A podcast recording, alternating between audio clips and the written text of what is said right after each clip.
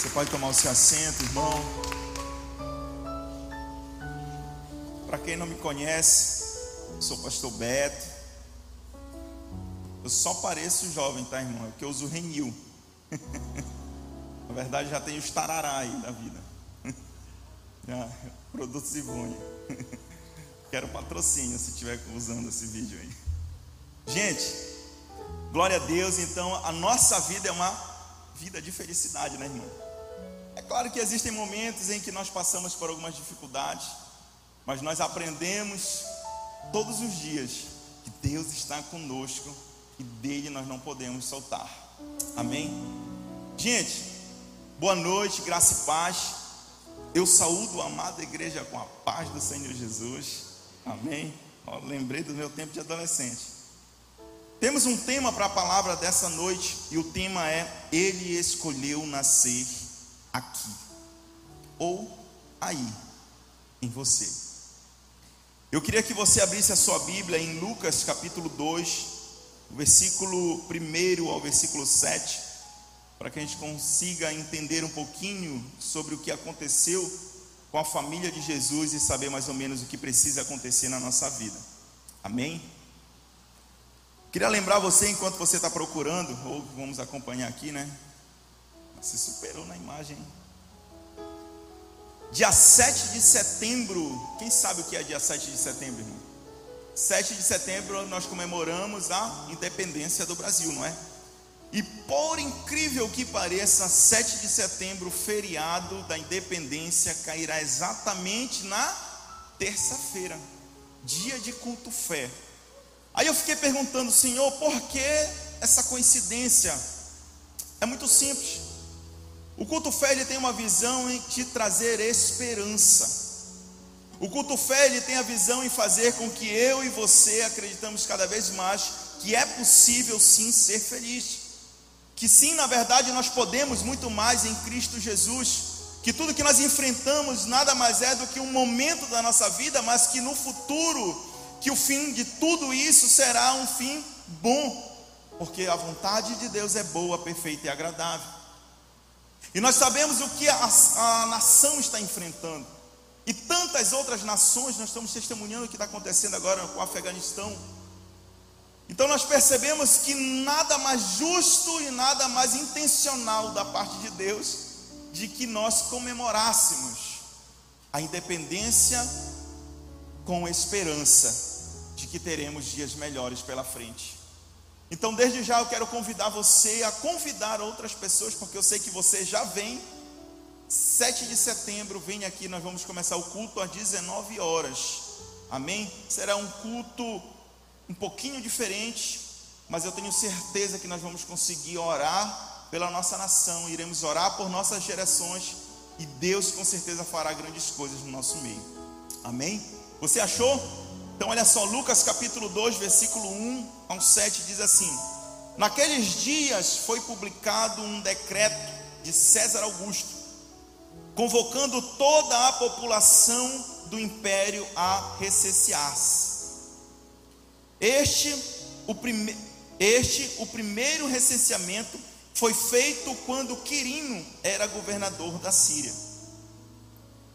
Todos iam alistar-se, cada um à sua própria cidade. José também subiu da Galileia, da cidade de Nazaré, para a Judéia, a cidade de Davi, chamada Belém. Por ser ele da casa e família de Davi, a fim de alistar-se com Maria, sua esposa, que estava grávida. Estando eles ali, aconteceu completar-se-lhes os dias, e ela deu à luz o seu filho primogênito, enfaixou-o e o deitou numa manjedoura, porque não havia lugar para ele nas hospedarias. Amém. Então eu queria começar falando sobre esse momento da vida de Jesus, do início, posso falar assim? Que nós começamos a perceber que houve uma ordem, uma ordem de César e essa ordem era que todos, toda a população fosse passasse por um censo. E esse censo seria para contar a população, contar quantas pessoas, de que tribo fazia parte, de que tribo era descendente. E o censo falava algo que todos deveriam ser contados na cidade a qual faziam parte. Então José e Maria, ainda grávida, elas saíram da sua terra e foram até Judá, Belém.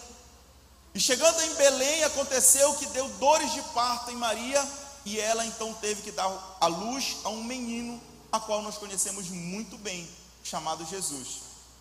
Só que o que é um fato interessante que aconteceu é que aquela mulher estava grávida e o versículo termina falando que não existia nenhum lugar que poderia Jesus nascer.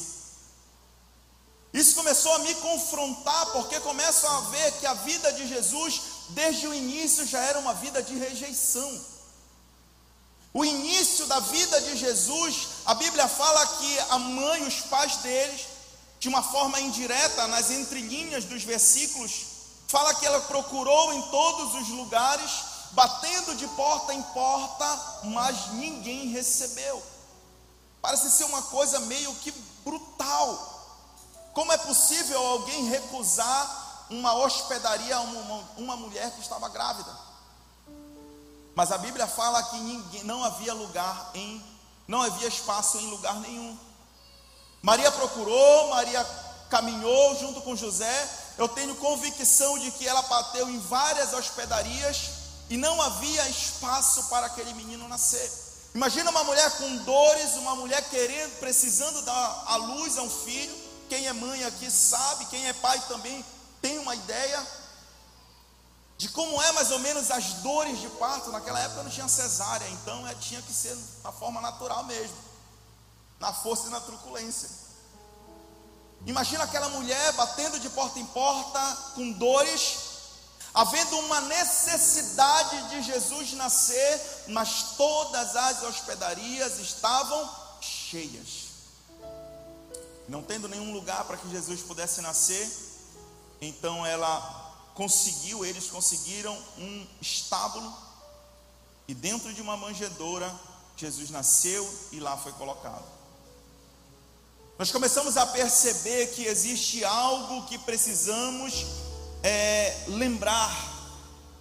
Quando nós olhamos para essa palavra, nós percebemos que existiam muitos lugares, porque a Bíblia fala que das hospedarias todas estavam cheias. Então eram muitos lugares a qual Jesus poderia nascer, mas não nasceu porque estavam cheias.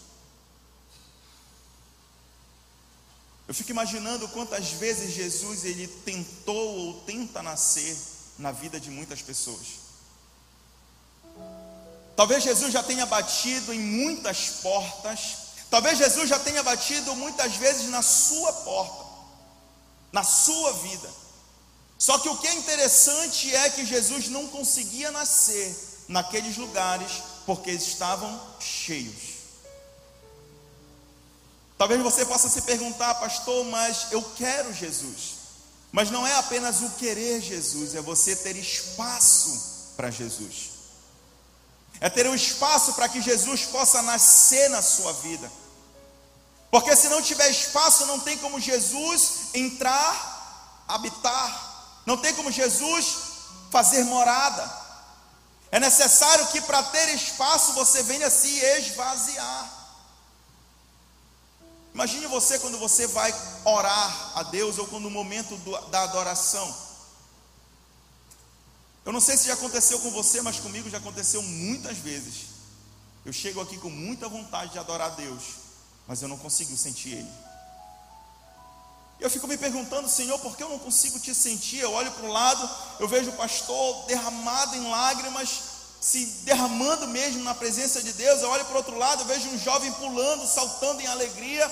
Eu olho para trás, vejo pessoas de mãos levantadas adorando e eu fico me observando e começo a ver que eu não consigo. Eu começo a querer orar, eu começo a fecho meus olhos, eu tento esquecer de tudo, mas eu não consigo. Por que será que eu não consigo me conectar com Deus? Por que será que eu não consigo que a minha hospedaria seja um ambiente para que nasça Jesus. Por que será que na casa do lado Jesus está habitando, está fazendo festa? Porque na outra casa do lado Jesus também está presente. Jesus está transformando e fazendo maravilhas, mas na minha casa não consigo que isso aconteça. E aí eu vou perceber e fazer uma análise de que porque a minha vida está cheia. Se algo está cheio, significa que não dá mais para colocar nada lá dentro. Não tem como. Dois corpos não ocupam o mesmo espaço. É por isso que todo, quando nós estamos adorando a Deus, os ministros, eles começam a falar: se esvazie de você mesmo, se esvazie dos seus problemas, deixe para trás, lance no mar do esquecimento aquilo que você não consegue perdoar se esvazie dos problemas, se esvazie das suas convicções, se esvazie daquilo que você já viveu. Chegue vazio para novas experiências com Deus. Aí nós começamos a perceber que quando o odre está vazio, quando o vaso está vazio, então tem espaço para que seja cheio de algo novo. Muitas das vezes nós não conseguimos dar moradia para Jesus porque nós estamos cheios de convicções.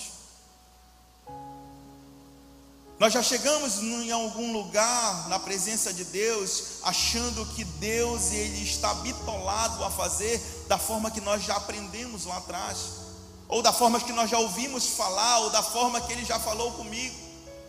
Nós achamos que porque Deus falou comigo, eu orando, Deus ele só vai falar comigo quando eu orar novamente.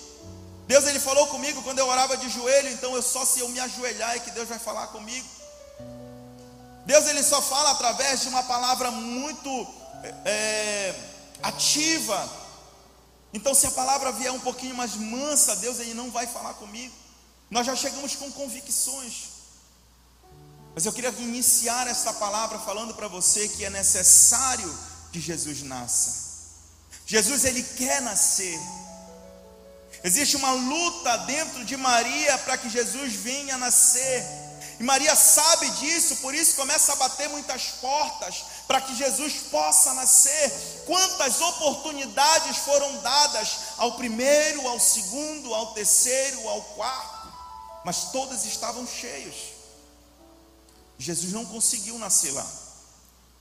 Só que o que me deixa mais triste, ao mesmo tempo, para que a gente possa refletir sobre isso, eu queria que você abrisse em Miqueias. Pastor, tem Miqueias na Bíblia? Tem, irmão. Aparentemente tem. Eu marquei aqui porque senão eu ia passar meia hora para achar também Miqueias. Miqueias capítulo 5, versículo 2. Diz assim: E tu, Belém, Efrata, pequena demais para figurar como grupo de milhares de Judá de ti me sairá o que há de reinar em Israel, em cujas origens são desde os tempos antigos, desde os dias da eternidade. Pastor, eu não entendi o versículo. Aqui é uma promessa. Uma promessa que foi dada através do profeta Miqueias há mais de 700 anos antes do nascimento de Cristo. 700 anos antes do nascimento de Cristo, já havia uma promessa de que em Belém nasceria o filho primogênito de Deus. Já havia uma promessa, então era necessário que aquele povo estivesse preparado, porque Jesus ele viria.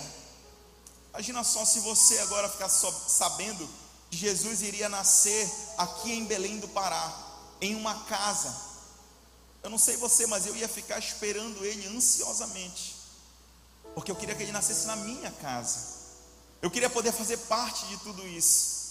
Quando nós reunimos aqui o conselho da igreja, os pastores, líderes, nós sempre falamos, olha, nós queremos fazer parte de tudo isso que Deus tem para fazer aqui em Belém.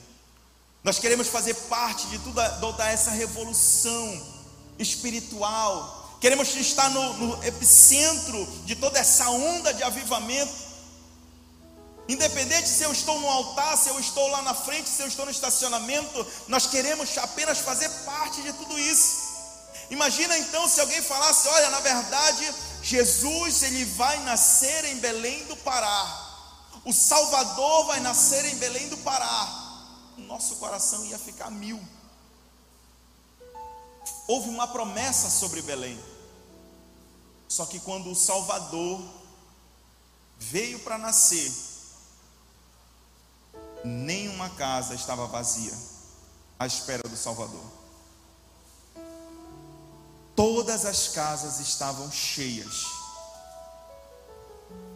Todas as casas estavam cheias. E eu tenho certeza que sobre a sua vida também existe uma promessa. Se você for parar para lembrar, você vai lembrar que muitas pessoas já vieram sobre a sua vida, já declararam algo sobre você. Já houve uma derramar do Espírito Santo em prometer algo para você, algo para sua família, algo para sua geração, algo ministerial. Mas nós não estamos esperando esse algo acontecer e nós começamos a encher, a nos completar de outras coisas. E quando chegar o momento em que Jesus vier para querer nascer, entregar tudo aquilo que ele já prometeu há um tempo atrás, nós não vamos conseguir usufruir de tudo isso, porque vamos estar cheios. Talvez esse povo ele não estava preparado para o nascimento de Jesus, ou porque eles esqueceram das promessas de Deus, ou porque eles literalmente não acreditaram que Jesus poderia nascer lá. E da mesma forma acontece com cada um de nós. Nós recebemos as promessas de Deus, irmão, uma certa vez, eu já recebi muitas promessas de Deus. E algumas eu tive que jogar, não vou dizer essa palavra, né, mas entre aspas, Deus contra a parede. Falar para ele, Deus, alguma coisa tá, hum, que não está certa. E falar para ele, Senhor, o Senhor me prometeu isso, é uma promessa sobre a minha vida. Se você já observou, já me observou no culto, quando é lançada uma promessa, a primeira coisa que eu faço é fazer isso aqui, ó. Eu recebo. Porque eu recebo de verdade e eu cobro Deus. Deus, tu me prometeu, eu quero. E aí teve uma certa vez que eu estava no culto fé, eu acho que era uma época de recém da pandemia. E aí eu estava ali na sala de intercessão, orando. Eu, pastor Alves, alguns líderes. E aí faltavam cinco minutos para começar o culto. E eu falei assim: Deus, cadê a promessa? Eu olhei para aquele vidro lá e todas as vezes nós oramos, onde você está sentado, está orado, irmão. Nós oramos, apresentamos a sua vida. Nós não sabemos quem vai sentar, mas nós já sabemos que Deus ele vai atuar e vai agir na vida de quem sentar aí. E eu olhei de lá e, não, e eu vi, eu acho que umas seis pessoas só faltando cinco minutos para o culto, eu falei, eu comecei a chorar muito, falando: Deus, cadê a promessa sobre a minha vida? Senhor, eu não aceito em viver uma situação assim. Eu preciso, pelo menos, para que haja uma esperança dentro de mim, que o Senhor, pelo menos, me mostre, abre os meus olhos nesse momento, para eu saber pelo que eu estou lutando, para saber se realmente vale a pena, porque eu apenas ouço, mas eu quero ver. E naquele exato momento Deus me deu uma visão aberta. E eu consegui ver tudo aquilo que Deus tinha para fazer aqui. As galerias, o espaço. E eu comecei a chorar. Existe algo sobre a minha vida. Irmão, existe uma promessa sobre a sua vida e você não pode abrir mão de jeito nenhum disso. Você precisa ser um meio louco e falar: Deus, eu quero a minha promessa. Independente se eu estou vendo seis, sete pessoas, a minha promessa não são seis nem sete pessoas. Eu quero a minha promessa. Se a sua família está entrando por, um, por algo que parece que está descontrolado, existe uma promessa, então agarre nessa promessa e diga para ele: Deus, eu não aceito. A minha promessa é uma família feliz. A minha promessa é que as portas vão se abrir. A minha promessa é que venha cura sobre a minha vida. Essa é a minha promessa. E eu vou agarrar essa promessa até os últimos dias da minha vida. Até o meu último momento, último suspiro, eu quero poder falar: Senhor, eu acredito que o Senhor ainda vai entregar a minha promessa. Aquele povo, eles tinham uma promessa: o primogênito de Deus iria nascer. Eles esqueceram da promessa e se encheram de muitas outras coisas. E o Salvador bateu na primeira porta, estava cheio. Bateram na segunda porta, estava cheia, terceira, quarta. Mas Jesus precisava nascer. E a Bíblia fala que Maria e José acharam um lugar, uma manjedoura, um estábulo. Jesus nasceu lá. Isso também fala muito comigo, porque independente do local como ele esteja, pastor, a minha vida ela não está tão boa para Jesus nascer. Eu já ouvi muitas pessoas quando eu falo, irmão, vamos lá na frente. Receber Jesus, pastor, eu não estou preparado, meu irmão. Eu estou aqui em cima, mas eu também não estou preparado. O meu coração é um ninho, a qual todos os dias nós precisamos lutar para limpar, esvaziar. A minha mente também, todos os dias precisa, Senhor, tira isso da minha mente, Senhor, apaga, me perdoa. Ninguém está preparado. A Bíblia fala que todas aquelas casas lindas, maravilhosas, hotéis, nenhum estava preparado para receber Jesus, mas uma casa, um estábulo, sujo, maltrapilho, recebeu Jesus. Jesus não faz acepção do lugar onde vai nascer. Jesus não faz acepção da forma que vai estar o terreno quando ele nascer. Porque quando ele nasce, sim, começa a haver a transformação. Ninguém conhecia Belém até Jesus nascer.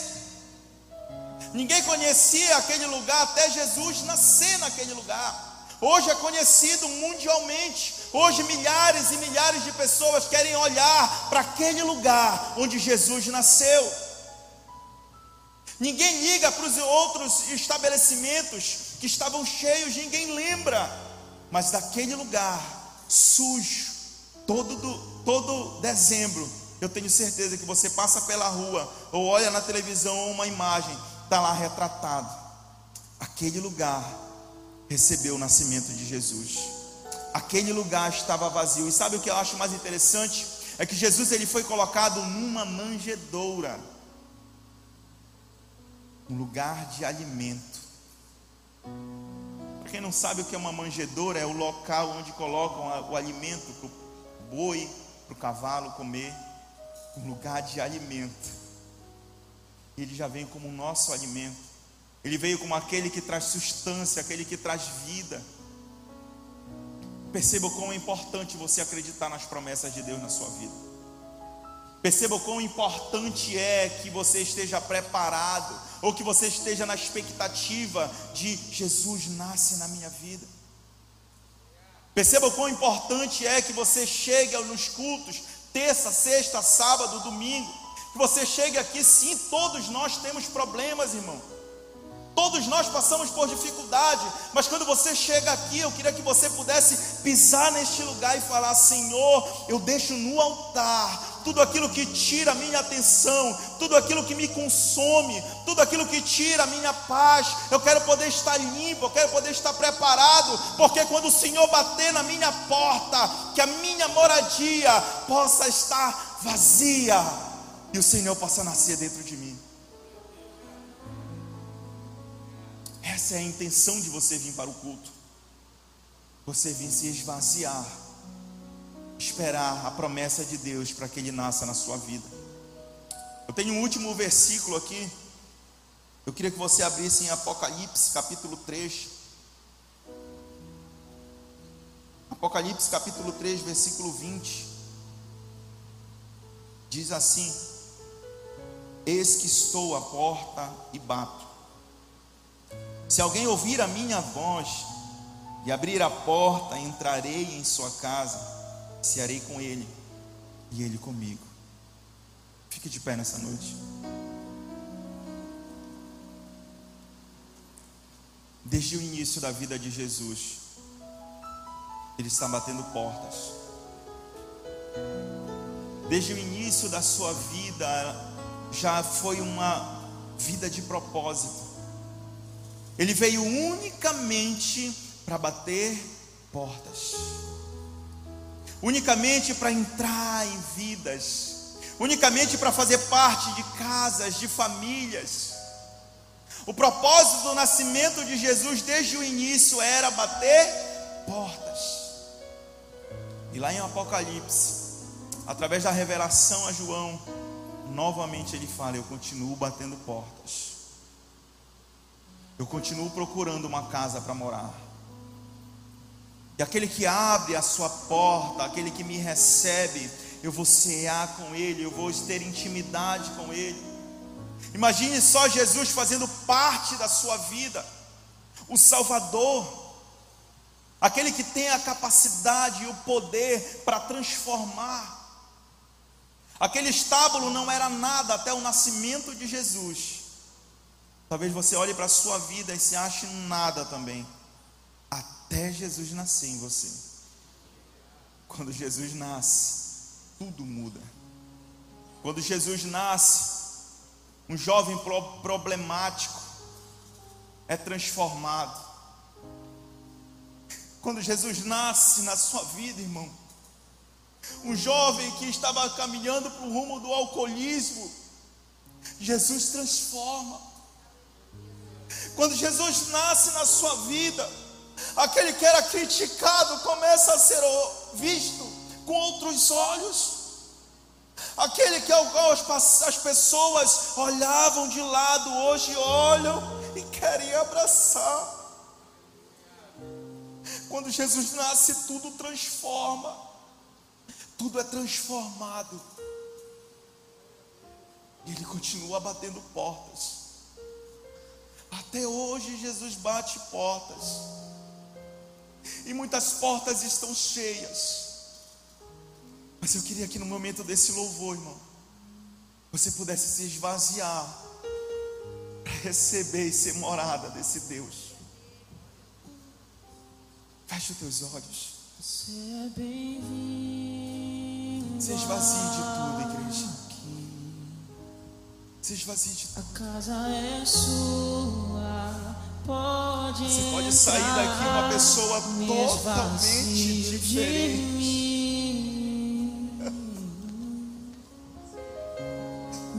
vazio de mim.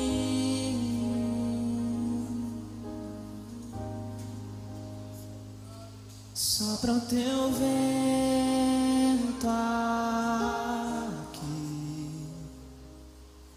toma o teu trono, Nós queremos te ouvir.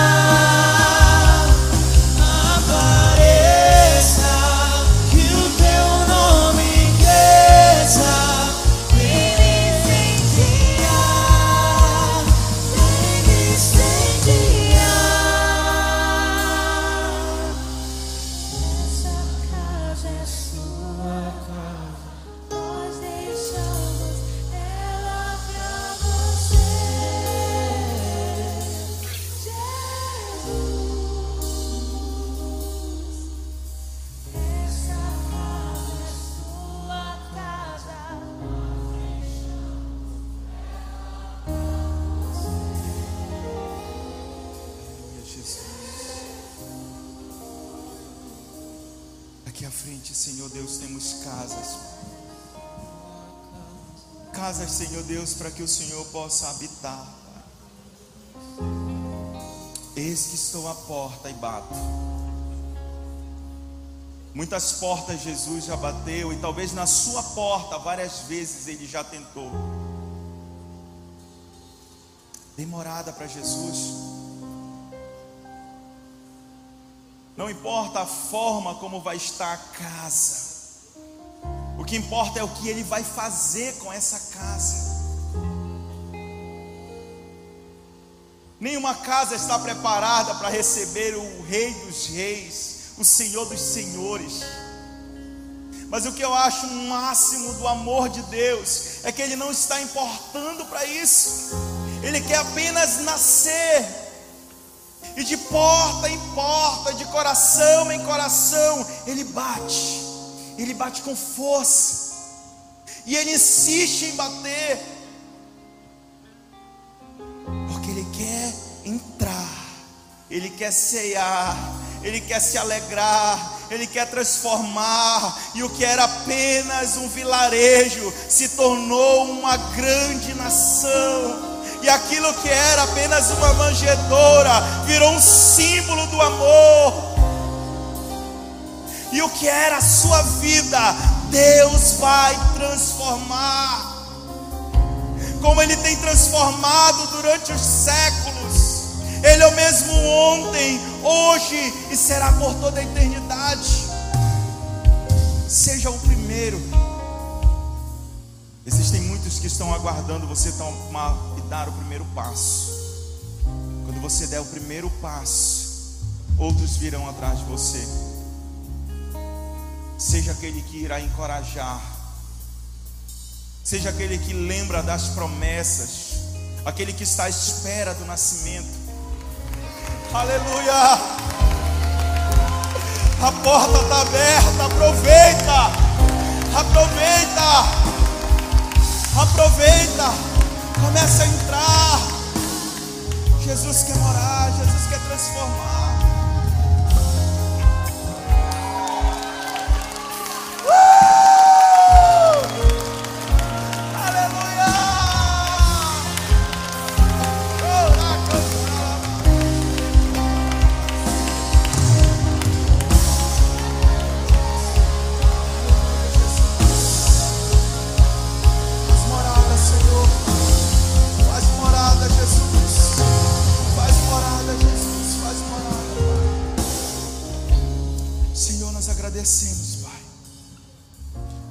Te apresento, Senhor Deus, a cada um, Senhor, que se esvaziou de si mesmo, que entendeu que existe uma promessa sobre a vida deles, e existe essa promessa, Pai. Deus, que eles possam segurar esta promessa, esta promessa, Senhor Deus, que nunca sairá da vida deles, porque é algo que o Senhor declarou. Senhor, eu te peço, Pai, que, se, que o Senhor seja o Deus forte ao lado deles, Pai. Escreve o nome dele, Senhor, no livro da vida. Apaga, lança no mar do esquecimento. Senhor Deus, limpa a casa, Senhor. O Senhor já está morando nela. O Senhor já faz parte dela. Limpa essas casas. Limpa essas casas, Pai. E que algo novo possa surgir, Senhor. É o que eu te peço e declaro em nome de Jesus. Para cá, gente. Assim como Jesus fez na minha vida, há mais de 15 anos atrás. E aquele que nada era passou a ser alguma coisa. Assim Deus está fazendo na vida de vocês. Que daqui a 15 anos estarão falando: O Senhor transformou a minha vida e vai continuar transformando. 15, 30, 60 anos. Existe uma família inteira de pessoas transformadas que vão começar a andar, a caminhar com você. A família Lagoinha, a família Culto Fé, a família Cristo vivo, a família Espírito Santo de Deus. Aleluia!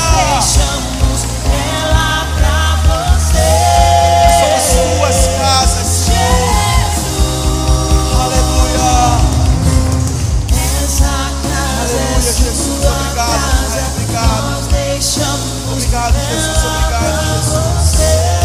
Obrigado, Jesus. Obrigado, Jesus. Senhor, muito obrigado, Pai. Obrigado, Deus, por este culto.